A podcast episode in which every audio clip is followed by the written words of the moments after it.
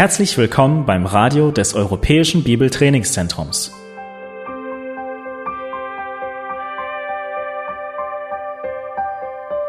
Unser Anliegen ist, dass der folgende Vortrag Sie zum Dienst für unseren Herrn Jesus Christus ermutigt.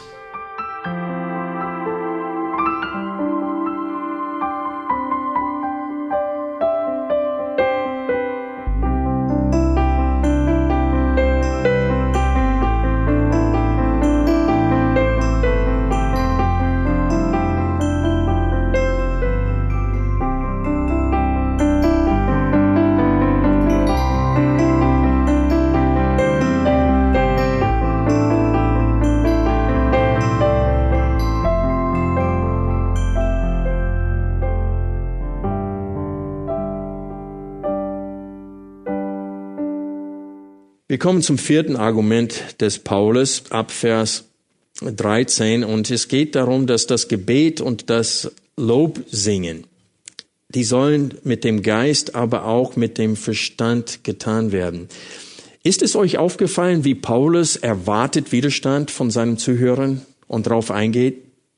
Paulus weiß, was er lehrt und er weiß, welche Gedanken in den Köpfen sind. Und er erwartet Widerstand.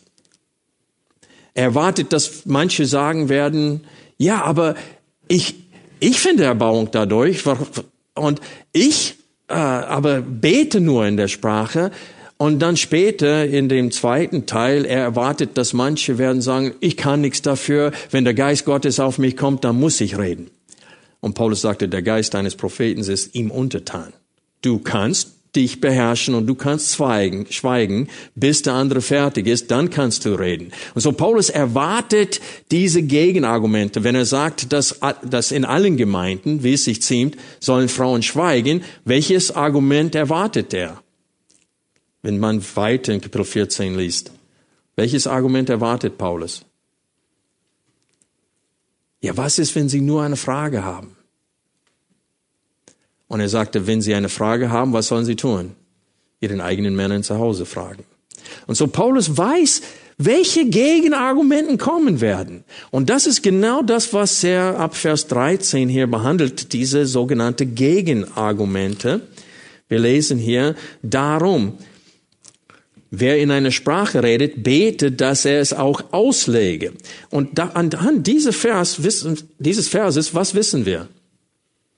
Es gab Menschen, die in einer Sprache geredet hatten, die haben gebetet in dieser Sprache, hatten es aber nicht verstanden. Und er sagte, wenn du das tun willst, dann was sollst du tun? Du sollst beten, dass du es verstehen kannst. Warum sagt Paulus das?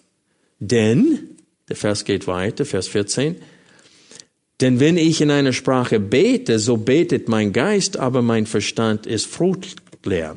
Und viele Charismatiker benutzen das und sie sagen, ja, ich bete mit meinem Verstand, aber ich bete auch mit meinem Geist. Und die trennen die beiden Sachen. Und sie nutzen diese, dieses, dieses Vers als Rechtfertigung dafür, dass sie manchmal beten und plappern Dinge, die sie selber nicht verstehen, aber sie fühlen sich aufgebaut dadurch nachher. Das ist wie ein künstliches Hochschaukeln. Und die sagen, ich fühle mich rein, ich fühle mich aufgebaut dadurch, ich habe nichts verstanden, aber Gott hat mich auch ohne meinen Verstand auferbaut. Paulus hat hier gesagt, Erbauung und geistliches Wachstum findet nur durch ein Verstehen des Wortes und nicht durch mystisches Reden. Und so es kann nicht sein, dass Paulus hier in Vers 14 sagen will, ich möchte, dass ihr äh, unverständlich betet, unverständlich betet. Der sagte, betet, dass Beides geschieht in einem Gebet. Nicht zwei Kategorien vom Beten. Einmal hin und wieder nur mit dem Geist und mal nur mit dem Verstand, sondern immer zusammen. Weil er sagte, es ist unnützlich. Du findest keine Erbauung selber, wenn du etwas betest, was du nicht verstehst. Und dann Vers 15. Was ist nun? Ich will beten mit dem Geist, aber ich will auch beten mit dem Verstand. Und dann weiß er, manche sagen, ja, aber ich Lob singe nur. Und Gott empfängt Anbetung dadurch. Und solange Gott das versteht, dann hat er Anbetung davon. Der Zweck ist erfüllt. Aber Paulus sagte, ich will Lob singen mit dem Geist, aber ich will auch Lob singen mit dem Verstand. Denn, und hier kommt die Begründung dafür, Denn wenn du mit dem Geist preist, wie soll der, welcher die Stelle des Unkündigen einnimmt, das Amen sprechen zu deiner Danksagung, da er ja nicht weiß, was du sagst? Denn du sagst wohl gut Dank, aber der andere wird nicht erbaut. Und ich sage, wenn der andere nicht erbaut wird, wie kannst du erbaut werden? Verstehst du das Argument? Wenn sie sagen, ich werde erbaut, trotzdem, obwohl ich es nicht verstehe, oder wenn der andere es nicht, nicht erbaut wird, wenn er es nicht versteht, dann wirst auch du nicht erbaut dadurch. Es würde auch heißen, dass alle, die in Sprachen reden können, dass sie einen Sonderzugang zu Gott haben dadurch, dass alle anderen Christen nicht haben. Dass sie Sonderfähigkeiten haben, äh, sonderen Möglichkeit haben, sich selbst aufzubauen im Herrn und alle anderen sind benachteiligt als Christen. Und das ist absolut nicht wahr. Und so Paulus macht deutlich hier, in den Versen 14 bis 15, das Gebet und das Lob, Lobsingen sollen mit dem Geist, aber auch mit dem Verstand getan werden. Und Paulus schreibt dies zur Korrektur und das müssen wir verstehen. Wer wird uns als Vorbild für das Beten gegeben in der Bibel? Jesus. Und nicht nur ähm, in der Bergpredigt wo er sagt, betet, plappert. Aber was sagt Jesus da? Wie soll man nicht beten? Plappert nicht wie die Nationen, die denken, dass sie gehört werden wegen ihrer vielen Worten, sondern hier ist, wie ihr beten sollt. Und er gibt uns konkreten Kategorien, äh, wonach wir uns richten sollen beim Beten. Und er fängt mit Lobpreis für Gott an. Und so Jesus selbst sagt uns, wie wir beten sollen. Und das sind verständliche Worte, Worte, die wir verstehen und die wir zu Gott bringen. Wie ist das sonst Danksagung? Wenn ich Gott danke, und es ist interessant hier, dass es für Paulus selbstverständlich ist, dass wenn man betet, Danksagung dabei ist, weil er sagte, du dankst zwar, aber dein Verstand bleibt fruchtleer. Also wie ist das Anbetung, wenn ich weiß nicht mal, was ich Gott sage? Wie kann, wie kann, das ist kein, das ist keine Anbetung. Aber das wollen viele Christen, dass, dass wir das glauben, dass man ohne die Worte zu verstehen Gott anbeten kann. Ich kann Gott irgendetwas sagen mit meinem Geist. Ich habe keine Ahnung, was ich gesagt habe, aber Gott wird wohl Gefallen dran haben. Aber das ist keine Danksagung, wenn ich nicht bewusst Gott für die Dinge danke, die er mir geschenkt hat.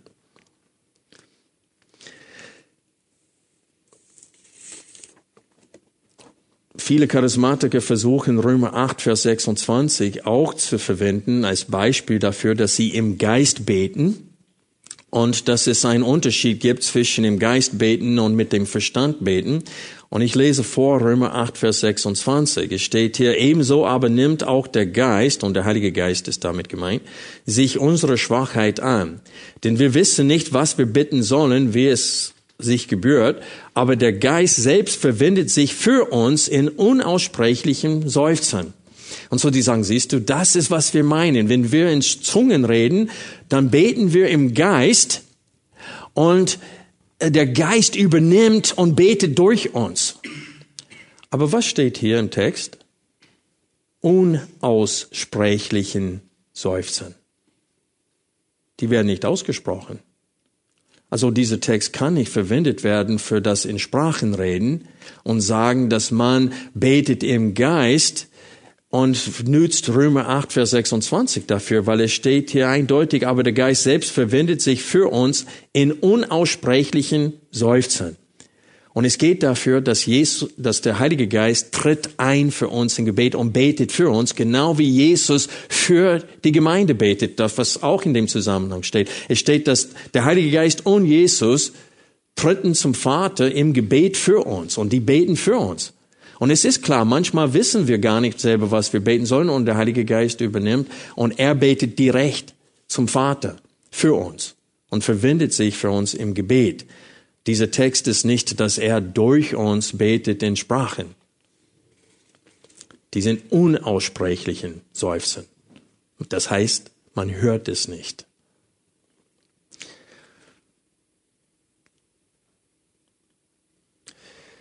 In den Versen 16 bis 19, 19, betont Paulus, dass nicht allein der Redner nicht erbaut wird, wenn er das, was er sagt, nicht versteht, sondern auch die Zuhörer werden nicht erbaut, wenn sie das Gesagte nicht verstehen. Und das ist ein fünftes Argument ab Vers 16. Der Unkündige kann nicht Amen zu dem sagen, was du redest.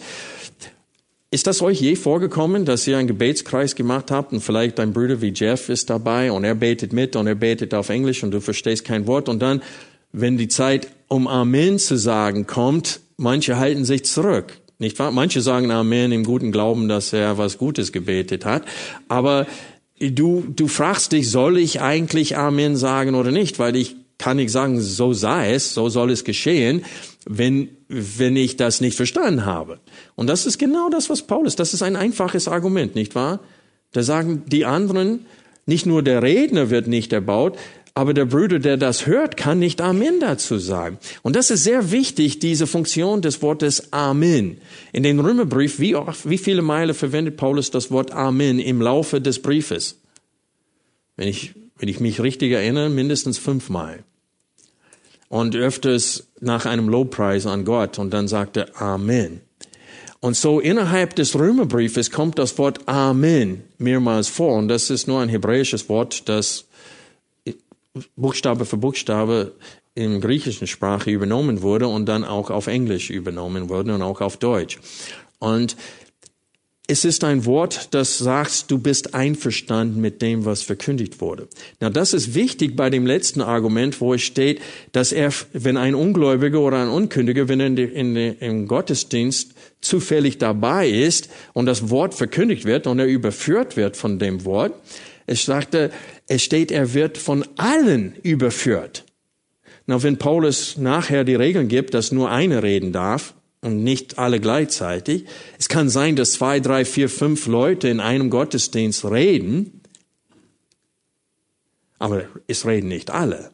So was heißt es, er wird von allen überführt? Die sprechen Amen zu dem, was sie gehört haben.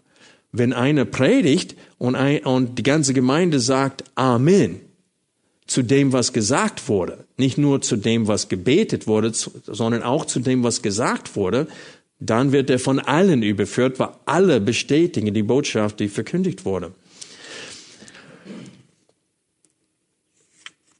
Das siebte Argument, die Sprachen sind zu einem Zeichen für die Ungläubigen gemeint und nicht für die Gläubigen.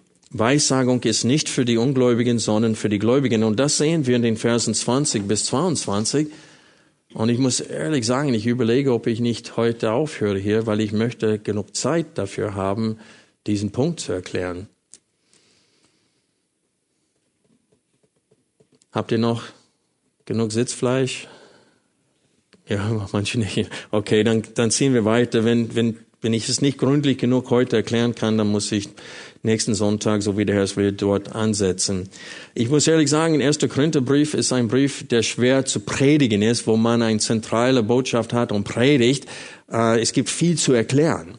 Und deswegen manchmal unterrichte ich lieber, als zu versuchen zu erklären. Schlag bitte Jesaja 28 auf. Das, die Verse, Vers 11 und 12 werden hier zitiert. Paulus zitiert sie etwas locher. Äh, das heißt nicht unbedingt Wort für Wort, aber es ist klar, dass er diesen Text im Sinne hatte aus Jesaja. Ich lese nochmal vor aus 1. Korinther 14.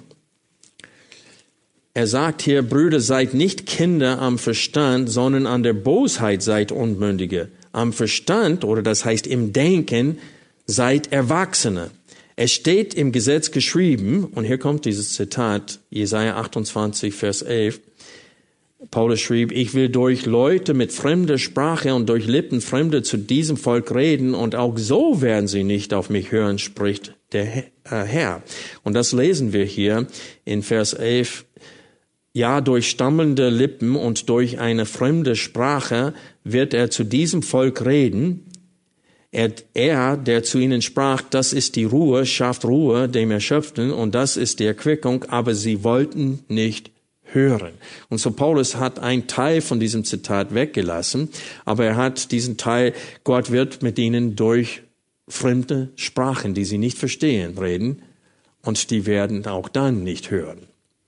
Und das war ein Zeichen und Wunder, weil viele, die anwesend waren in Apostelgeschichte 2, und er meint Apostelgeschichte 2 damit, Paulus sagte, das, was da zu Pfingsten geschehen ist, ist die Erfüllung dieser Prophezeiung aus Jesaja 28.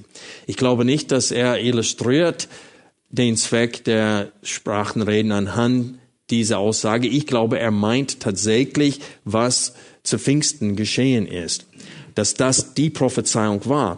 Weil wenn wir in, in Jesaja 28 ein bisschen bleiben, was sehen wir ab Vers 14? Eine ganz klare Prophezeiung bezüglich des ersten Kommens Jesu. Es steht darum, hört das Wort des Herrn, ihr Männer der Prahlerei, Beherrscher dieses Volkes, das in Jerusalem ist. Denn ihr sagt, wir haben einen Bund mit dem Tod geschlossen und mit dem Sheol einen Vertrag gemacht. Wenn die einherflutende Geißel hindurchfährt, wird sie uns nicht erreichen, denn wir haben Lüge zu unserer Zuflucht gemacht und in Trüge uns geborgen. Darum, so spricht der Herr Herr, siehe, ich lege in Zion einen Grundstein, einen bewährten Stein, einen kostbaren Eckstein, felsenfest gegründet. Auf wen bezieht sich diese Aussage? Aber wir wissen 100% auf Jesus und bezüglich seines ersten Kommens, weil es auch zitiert wird im Neuen Testament von den Aposteln in Bezug auf Jesus.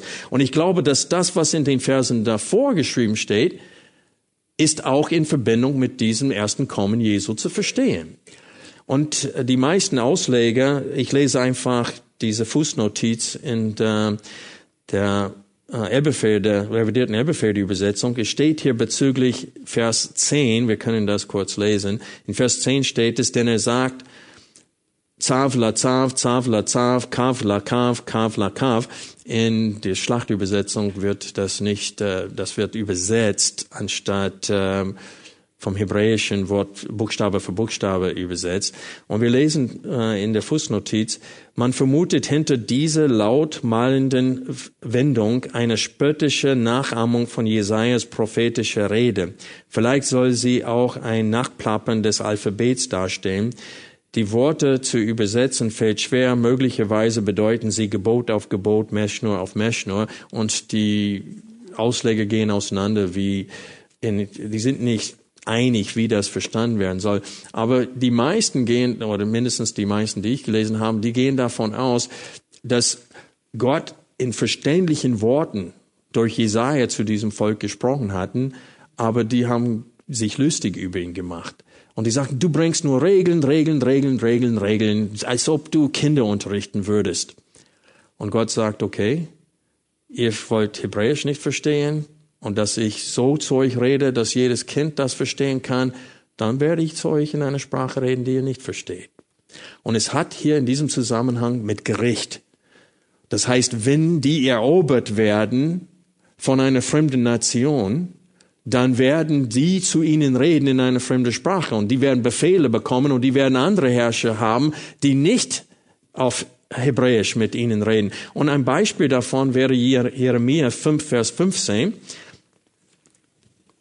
Jeremia schreibt 100 Jahre später als Jesaja und zur Zeit ähm, des Gerichts durch Nebukadnezar. Jeremia 5, Vers 15. Siehe, ich bringe über euch eine Nation aus der Ferne, Haus Israel, spricht der Herr. Es ist eine unver verwüstliche Nation. Es ist eine Nation von Altes her, eine Nation, deren Sprache du nicht kennst und deren Reden du nicht verstehst. Und so wir sehen hier, dass das, was Gott damals durch den äh, mit dem Nordreich Israel, durch den König von Assur und später durch den König von Babylon mit dem Südreich getan hat in Israel, das prophezeit er wird nochmal tun zur Zeit nach dem Kommen Jesu Christi.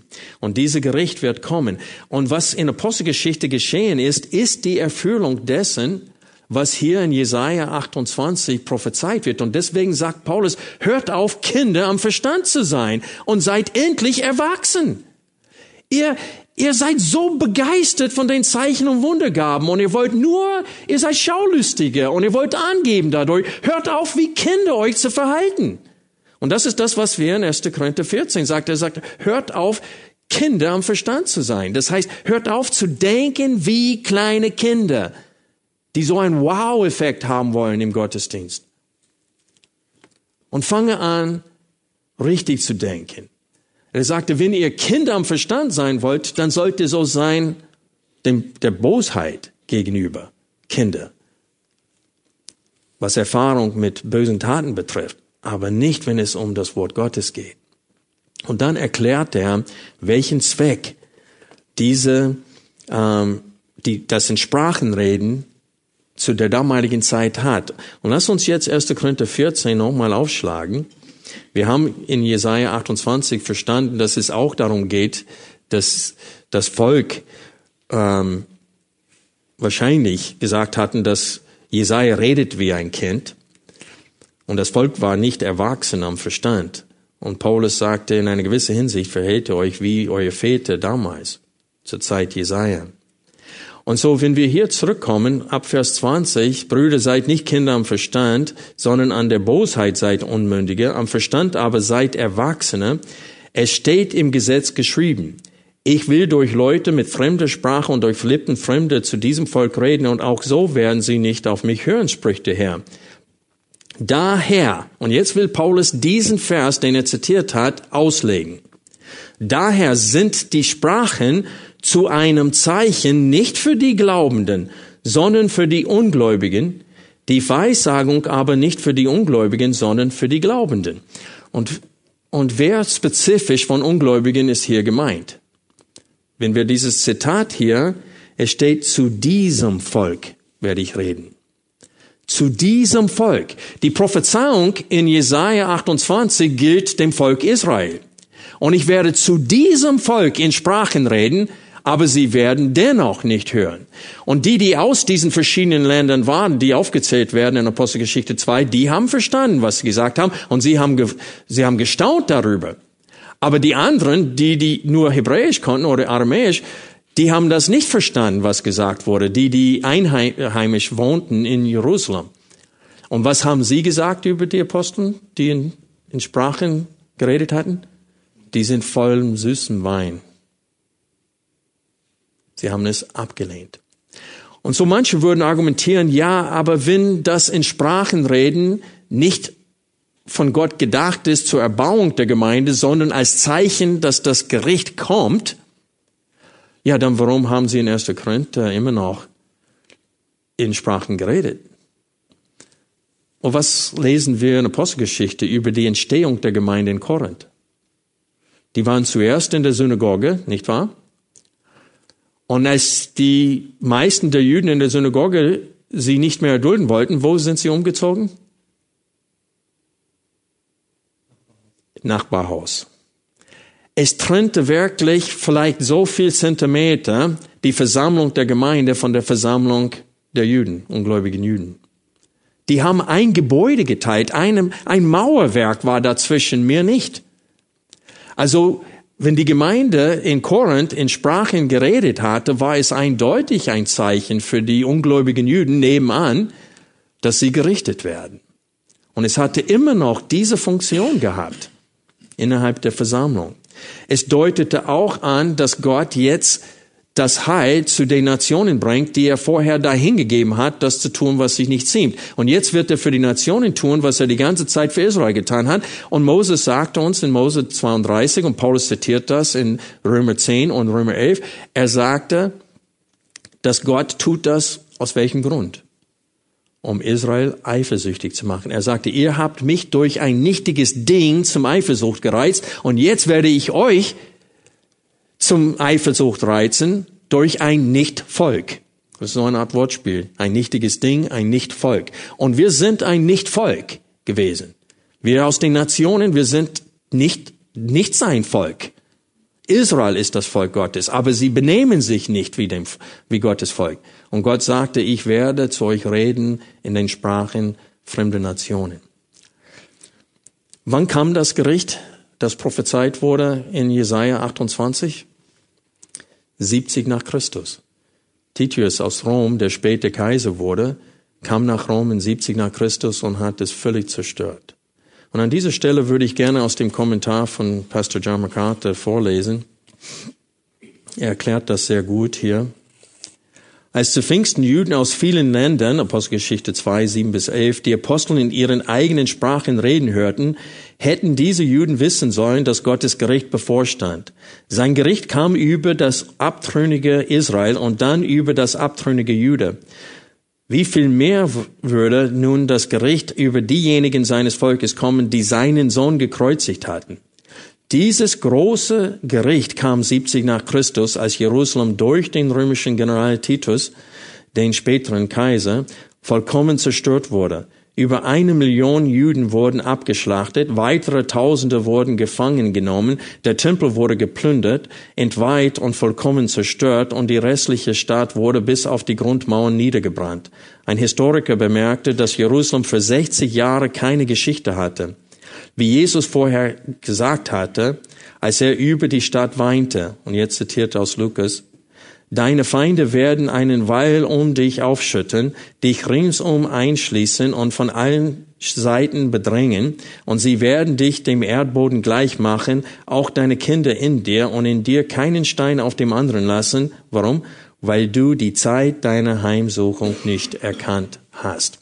Und Gott hat schon durch Jesaja gesagt, siehe, ich lege einen kostbaren Eckstein in Jerusalem. Das ist auch in Kapitel 28, in dem unmittelbaren Zusammenhang zu diesem Zitat. Und dann sagte er, wer an ihn glaubt, wird nicht zugrunde gerichtet. Aber wer an ihn nicht glaubt, wird zugrunde gerichtet. Und er kündigt dieses Gericht an in Verbindung mit dem ersten Kommen Jesu Christi. Und das ist 70 nach Christus statt, hat äh, stattgefunden. So die Frage ist, was ist der Zweck des Sonnenregens nach 70 nach Christus? Es ist nicht mehr vorhanden. Wenn du Richtung Frankfurt fährst, du siehst hin und wieder ein Schild und es sagt, wie viele Kilometer noch zum Frankfurt und dann nochmal und dann nochmal und dann nochmal. Aber wenn du durch Frankfurt gefahren bist, kommen die Schilder noch für Frankfurt? Nein, weil du schon durch bist und du fährst weg von Frankfurt, dann sind keine Schilder mehr, die sagen, so viele Kilometer. Das steht dann, jetzt bist du 20, jetzt bist du 50, jetzt bist du 60 Kilometer entfernt, weil du weiter weggehst. Nur wenn du Richtung diese Stadt fährst. Und so war das mit Sprachenreden. Die hatten einen bestimmten Zweck und nachdem diesen Zweck erfüllt wurde, gab es sie nicht mehr. Genau wie alle anderen Zeichen und Wunder gaben. Kennt ihr Menschen, die Menschen aus den Toten auferwecken können? Die Charismatiker behaupten, dass irgendwo in Timbuktu es ist einmal geschehen in, in den letzten 100 Jahren. Aber es wird nicht bestätigt. Die Menschen, die geheilt wurden von Jesus und den Aposteln, jeder wusste, dass sie tot waren. Mit Lazarus haben sie gesagt, der stinkt schon. Denn er liegt schon fünf Tage da. Und in den, versteht ihr, was ich meine? Das waren immer Leute, die bekannt waren, dem ganzen Volk bekannt waren. Und die Juden wollten es verleugnen und die konnten nicht, weil sie haben gesagt, wir können nicht verleugnen, dass sie ein großes Wunder getan haben. Aber in der charismatischen Bewegung, die wollen die Zeichen und Wundergaben haben, aber sie, das sind künstliche, neue, wie sagt man, Nachahmungen oder, I would say it's a, it's a plastic reproduction. Es ist, äh, es ist eine billige Imitation, das ist das, was ich sagen wollte. Die, die erwecken keinen aus dem Toten. Angeblich gab es eine, der, Kool äh, der Wasser nicht zum Wein verwandelt hatte, aber zum Kool-Aid. Kool-Aid ist so ein Getränk in Amerika, wo Pulver mit Wasser gemischt wird und es wird entweder rot oder blau oder grün, je nachdem, was Geschmack die da reingetan haben. Und dieser Mann hat angeblich das getan. Hin und wieder hört man, die Charismatiker wollen Zeichen und Wunder sehen und haben und erleben. Aber meine Frage ist, was werden sie tun, wenn die Verfolgung kommt? Wenn sie eingesperrt werden in eine ganz kleine Zelle voller Stein und es gibt keine Musik, kein Gesang, was werden sie tun? Wenn sie die Wahrheit nicht kennen und nicht fähig sind, nachzusinnen über die Verheißungen Gottes, die werden zugrunde gehen. Denn das Einzige, was uns durch schwierige Zeiten trägt, ist die Wahrheit und die nackte Wahrheit. Wenn es mir schlecht geht, dann sinne ich über Tatsachen. Ich sinne über Wahrheiten. Ich sinne über Gottes Wesen, dass er allwissend ist, dass er allgegenwärtig ist. Der ist mir in dem Zellblock drinnen. Ich werde euch nicht verlassen, sagte Jesus. Ich bin bei euch alle Tage bis zur Vollendung des Zeitalters. Das ist eine Wahrheit, die ich festhalten werde, wenn ich verfolgt bin. Und es ist nicht durch ein Hochschaukeln der Musik und auf mystische Art und Weise, dass wir gereinigt werden und irgendwelche Erfahrungen leben und dann gehen wir in die Woche und wir schaffen es nicht mal bis Dienstag.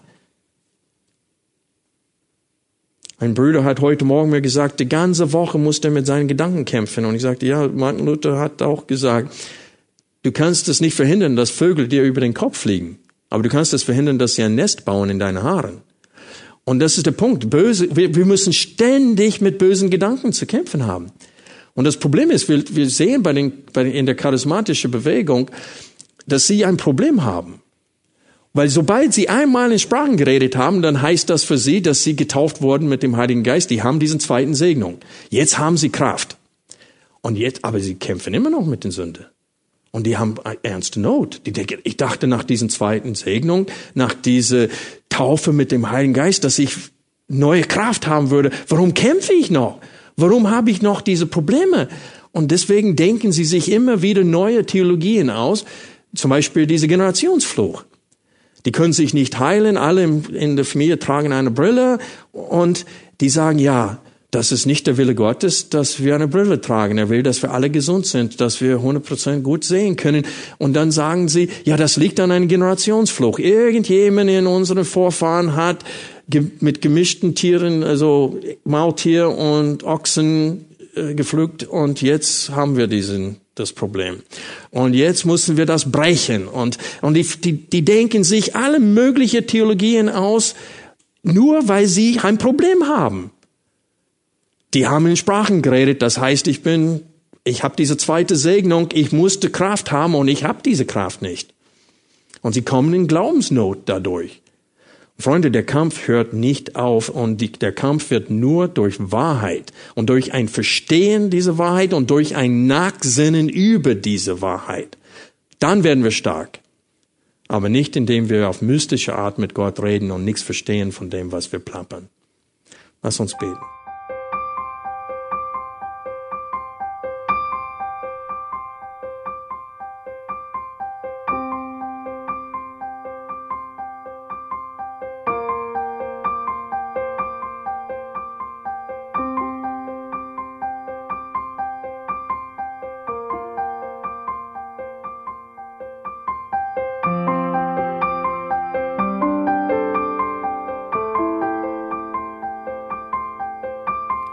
Alle Vorträge unseres Programms, Bücher, DVDs und vieles mehr können Sie bei uns unter www.shop.ebtc.org erhalten.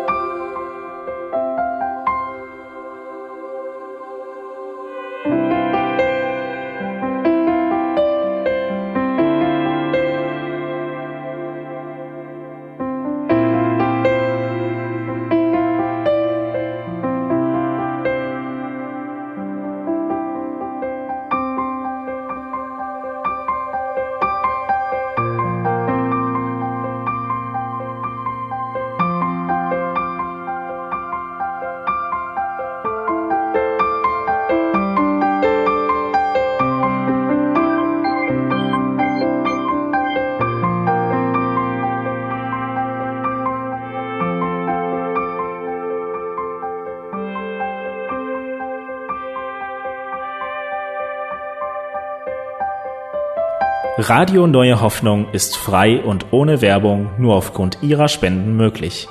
Wenn Sie weitere Informationen dazu finden möchten, wie Sie Radio Neue Hoffnung unterstützen können, besuchen Sie die Webseite www.rnh.de.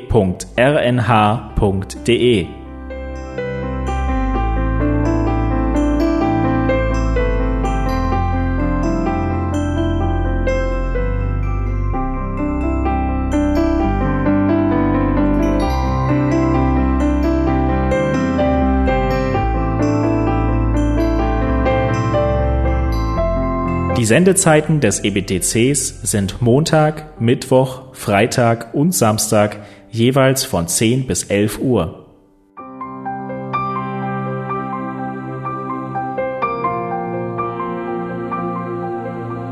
Sie finden uns im Internet unter www.ebtc.org.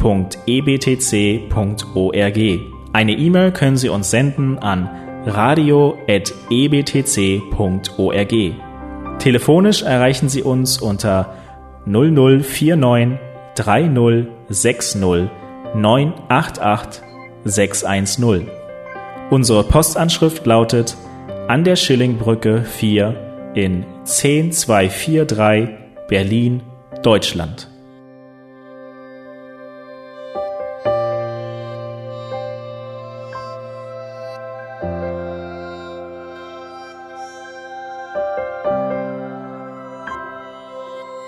Auf Wiederhören und bis zum nächsten Mal beim EBTC Radio.